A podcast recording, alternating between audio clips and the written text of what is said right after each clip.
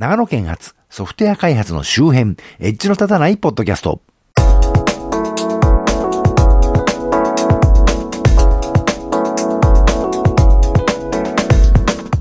どうも、長野県在住コンピューターで楽しいことをしたい人、そして、あの、キータに日本語テック系ポッドキャストいろいろという記事がありましてね、あの、うちのポッドキャストもそのうち取り上げてくれないかしらねと思ってたら全くその気配なくて、うちより後から始められたね、番組は随々載ってるので、やっぱし長野組んだりでね、東京のウェブ村と縁がないおっさんが一人でやってるような番組は全く存在も知られないのだなと思って、自分で編集リクエストを出したら載せてもらいましてね、なんか結構影響力のある記事みたいで、やっぱしあれをきっかけにお聞きくださる方もいらっしゃるんでしょうかねと思っているマッチこと町田です。先月2016年10月22日、長野県上田市のファブコ民家というところで、長野のテック勉強会 N セグのね、毎月の定例の勉強会10月分として、フリーテーマのライトニングトーク大会を行いました。えー、この番組でも前から、えー、言ってた通りです。というわけで、その模様はね、YouTube の N セグチャンネルで、あのー、録画したね、映像を配信していますけど、今回そのライトニングトーク大会の模様を、この番組でも、あのー、ざくっとダイジェストでご紹介してみようかなという思考です。えー、この番組で紹介するということは、発表者の皆様にはお話ししていないんですけど、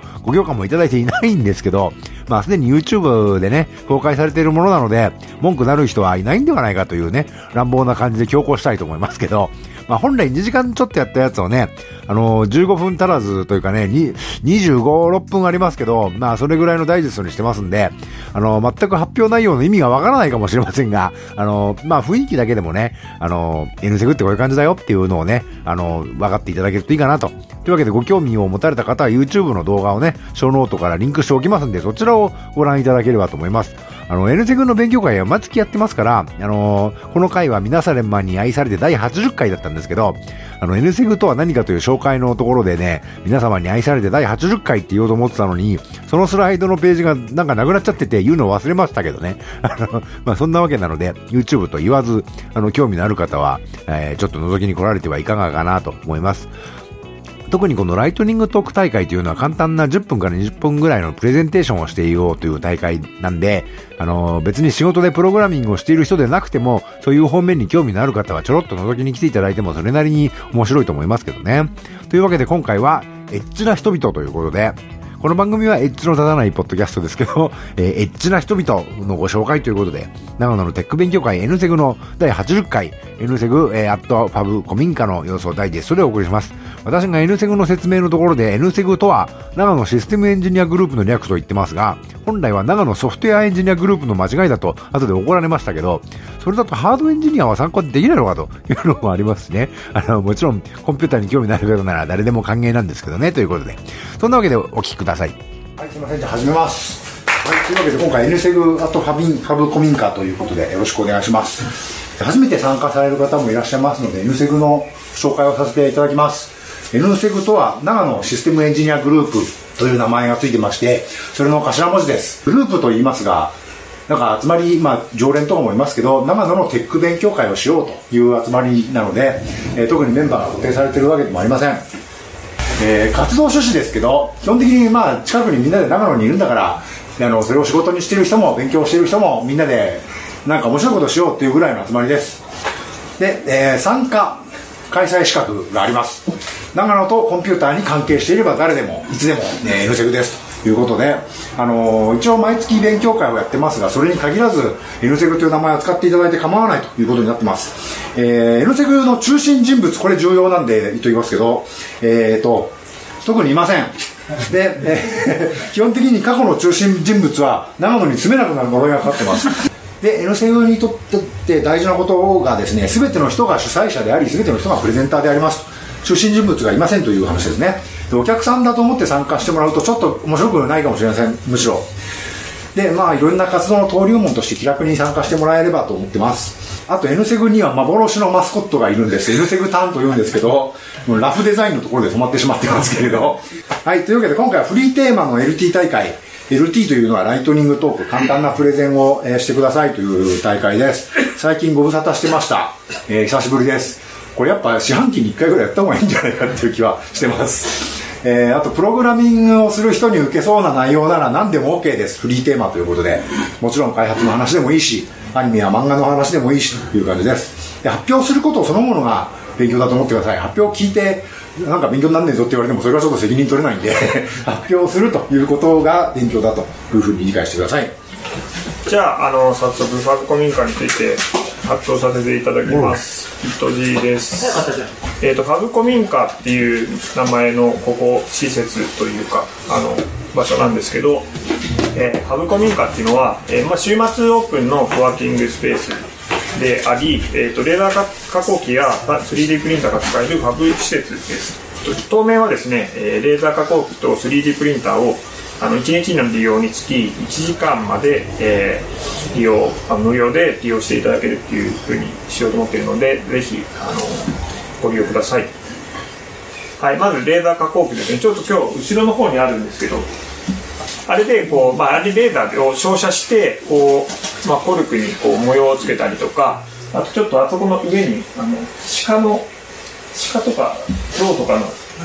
折り紙が切ってあると思うんですけどあれはレーザーでこうカットしたやつですね。ああいうものが、まあ、イラストレーターとかでデータを作れば、あのー加工ができるというようなものです。で 3D プリンターはそこの上に置いてあるんですけど 3D プリンターも最近あの結構いろんなところで、えー話題になってるので知ってるかなと思うんですけどソースポージのクリエイタープロっていう、えーやつを置いています。いわゆるプロトタイピングツールって言われるような、まあ、Arduino だったり、えー、とラズパイだったりっていうもの、えーあとですね、まあ、ハーボっていうのはこれ、まあ、センサーの、まあ、キットみたいなものですね。いろんなセンサーが使えるようなものです。そういったものを、えー置いて、えー貸し出し、まあ、その場で使っていただけるようになっています。はい。あとはですねちょっとこれまだ、えー、と詳細詰めてるところなんですけど上でいいのを作ろうというところですね、まあ、アルドゥイーノって、あのーそういう、まあ、ちょっとアルドゥイーノってていうのは、まあ、その互換の仕様が決まってて互換基板っていうのが作れるんですね。それをちょっとみんなで、えー上田オリジナルのアルドゥイーノを作ってみようということをやろうと思ってます。ファルコミンカではこういった勉強会を企画する人開催する人をあの応援していきたいなというふうに考えています。えー勉強会に、えーを開催したい場合はここのファブコミンカを無料で使っていただけます。えー、それでは、えっ、と、長野県工科短期大学校から来ました。えっ、と、昨日、おととい、校外研修ということで、今木エンジニアリングさんと高見沢サイバーネティクスさん。昨日は IT プロエキスポ2016で東京ビッグサイトに行ってきました。で、おとといの三巻エンジニアリングさんと高見沢サイバーネティクスさんでは、えっ、と、LINE 製造の見学をさせてもらいました。今木さんの方では、えっと、カラーマネジメントツールなどのソフトウェアの方に力を入れ始めたので、ぜひ情報系の人はしてくださいという話をしてもらいました。で、IT プロエキスポは2016なんですけど、力を入れて展示してたのは、このクラウドデイズ2016、ビッグデビッグデータエキスポ2016、IoT ジャパン2016で、このクラウドとビッグデータと IoT の3本柱だったんですけど、この3つに力を入れるってことは人工知能のことを話す企業さんが多いのかなと予想を立てて見に行きました。IDC フロンティアという企業の社長さんにディープラーニング AI 時代に求められる新プラットフォーム data centric cloud とはというセミナーをやっていたので受講しました。でプレゼンテーションの鉄則といえば話の流れが起承転結であったりプレゼンの題名で話す内容を簡潔に表現できていたり情報に基づいた証拠付けができていたりするなどという点がありますがで11月にビジネスモデル発見発表会というものに参加するんですがそちらのビジネスモデルつまり新しいことを考えてお金を稼ごうという話をする、えっと大会でお金を稼ぐことはもちろん大切ですが利用してもらう側も幸せにならなければ元も子もないので社会を社会の流れを汲み取るということがやはり大事なのかなと思いました。ということでこれをこれに参加します。よかったらどうぞ。指導で始める開発者生活ということで、えーさあ指導って何でしょう？まずは自己紹介させていただきます、えー、と私鍋太郎と言います。今年のレディアン JP の副会長です。ですね。今日の本題のコードネーム Sid。Sid って何かっていうと,、えー、と unstable のことですね。 unstable のコードネームは Sid って言います。で unstable、えー日本語で言うと不安定版っていう名前になってます。ただ私個人的には非安定版と呼びたい。安安不安定。不安定。っていうよりは安定していないぐらい。いつも何かしらパッケージ更新してます。たまには困ることもあります。とは言っても デビアンの開発者の、まあ、基盤になってて使い物にならないわけはない。んで問題があればすぐに修正されちゃいます。大体数日長くて数日ぐらい。あと本当に危ない実験はエクスペリメンタルっていう方でさらに指導よりも不安定な下手するとすごいことが起きそうなところもあるんでそっちでやっていることがありました。でまあそんなこんなでハマりことハマりどころが減っちゃいましたっていうのがあります、まあ、つまんないという意見もあります。指導っていうのはなんかどどういう意味なんですか？なんか意味はあるんですか？あ指導ですか？デビアンのコードネームってあのみんな「トイ・ストーリー」のキャラクター名がついてるんですけど Sid っていうのは隣の悪ガキです。で、えー、ともう一つ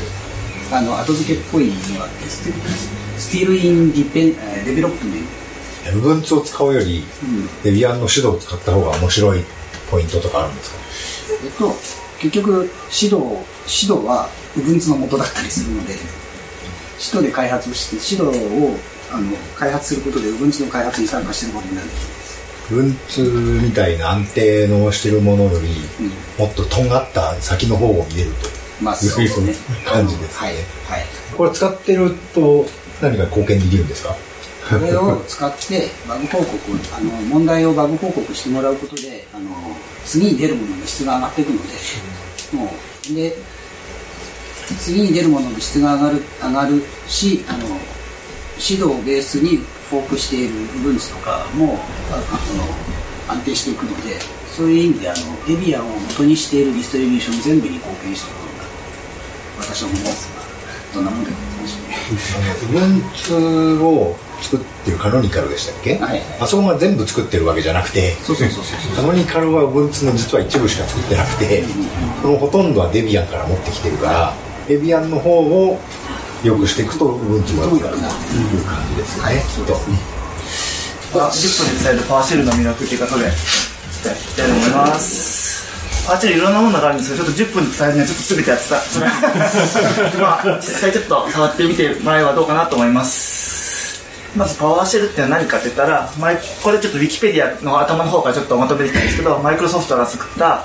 拡張可能なしコマンドラインインターフェースのシェルおよびスクリプト言語。でオブジェクト指向に基づいた設計。でドットネットフレームワークの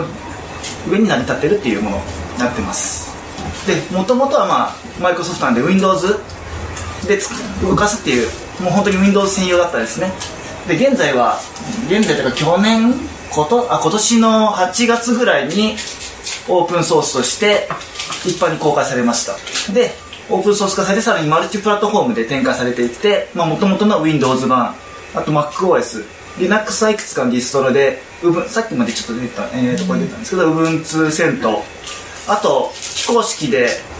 えー、と NixOS で作ったから誰か触ってみてって人も一緒に出して出してる人がいました。あとなんか Docker から動かせるんですね。でまずシェルとして見た時には普通にコマンドラインシェルまあシェルなんでコマンドラインシェルとしても使えるんですけどさらにインタラクティブシェル要は要はここでプログラムのコードを動かしたりっていうのもできるというレプルにもなりますと。なんでレプルなんでドットネットフレームワークのクラスとかインスタンス化したりとかメソッド読んだりとかも普通に読めますと。あとユニックのユUNIX のシェル違うのかもしれないですけど基本的に結果は.NET のオブジェクトを返してきますと。文字列。まあ文字列でももうある文字列もオブジェクトはオブジェクトなんですけどそれをもうちょっと拡張されたオブジェクトとして返していってシェルなんでパイプでこうやって連結できるんですけどパイプ間もオブジェクトが渡例えば今ちょっとディレクトリ、まあ、ちょっと Windows だったら LS で済むんですけどないんでこうやってまあわー出てくるんですけどこの実態は今出力されてるんで文字になってるんですけどまあこのオブジェこういうなんかプロパティを持ったオブジェクトとして返ってくるっていうのをちょっとしたかったんですけど、まあ、今ディレクトリなんでサイズとか名前だとかパスだとかが全部プロパティとしてアクセスできるっていう感じになってます。シェルインタラクティブシェルとしての機能もあるんですけどスクリプト言語としては言語としては動的型付け言語になっていますと。で動的なんで、まあ、一応型は一応あるんですけど型は基本的にキャストで表現していきますと。でキャストしただけ結構いるとコンバートもできたりします。例えば、まあ、こうするとただの文字列なんですけどでキャストすると文字日付型になるっていう。このか可能で用意されたものであればキャストするだけでいろといい感じにやってくれますと。まあいい感じにやってくれないこともあるんですけど 大体いい感じにやってくれます。で型として用意されている型っていうのはドットのフレームワーク。もう読みよ利用できるものは全て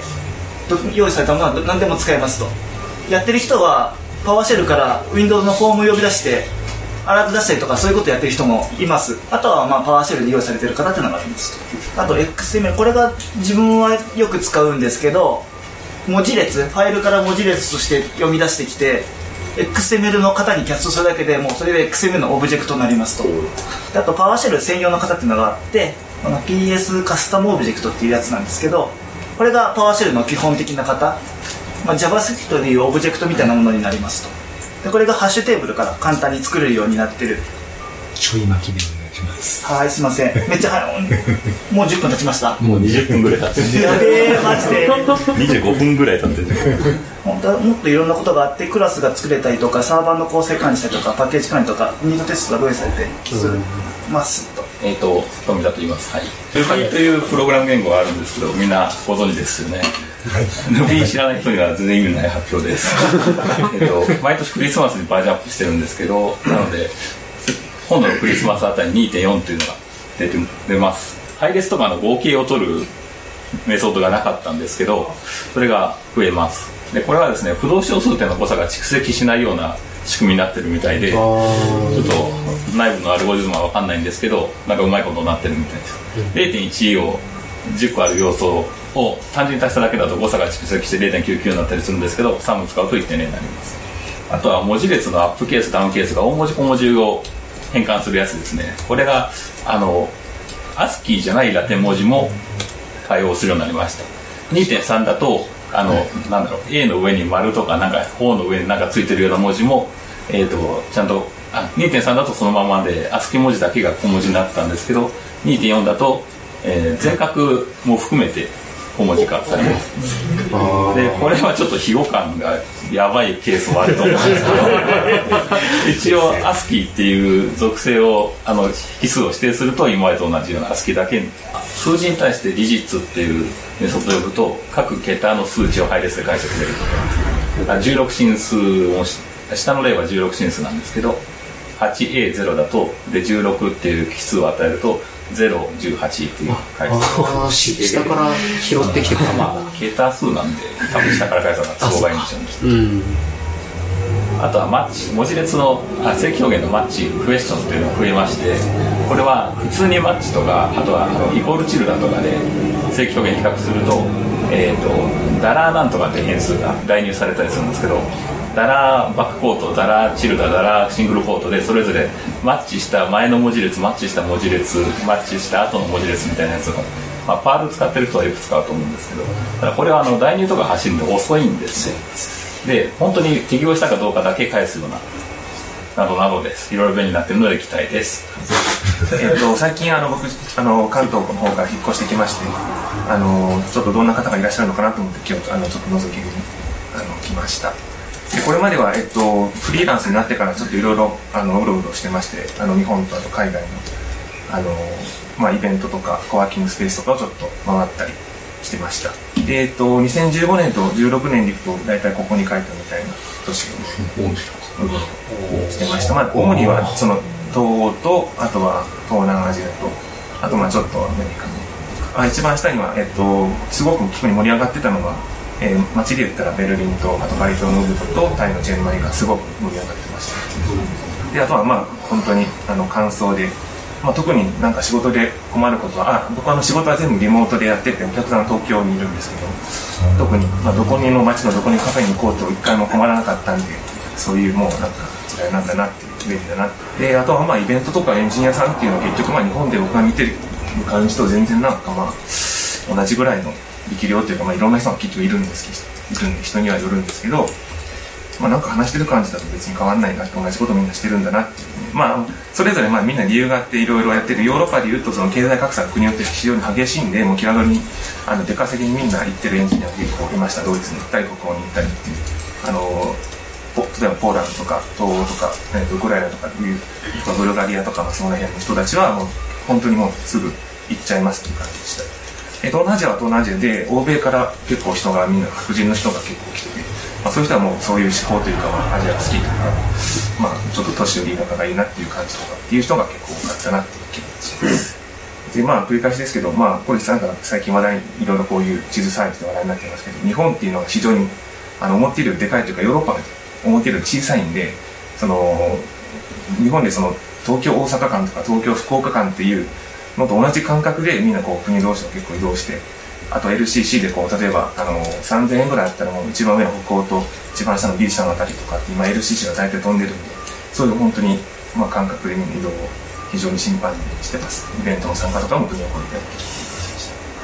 はい、なので、まあ、感覚で言うとその国がどうっていうよりは日本の中で言ってるあの都市圏とあの地方っていう感覚がヨーロッパの EU っていう領域の中でそういうなんか感覚になってる。で日本ではまあいろいろ見た中で僕あの長野県がすごく良かったので上田市に移住しましたのでこれからまあ日本にいる時は上田市にいます。でまたいろいろえっと遊びに付き合っていただけると非常に嬉しいなと思っています。よろしくお願いします。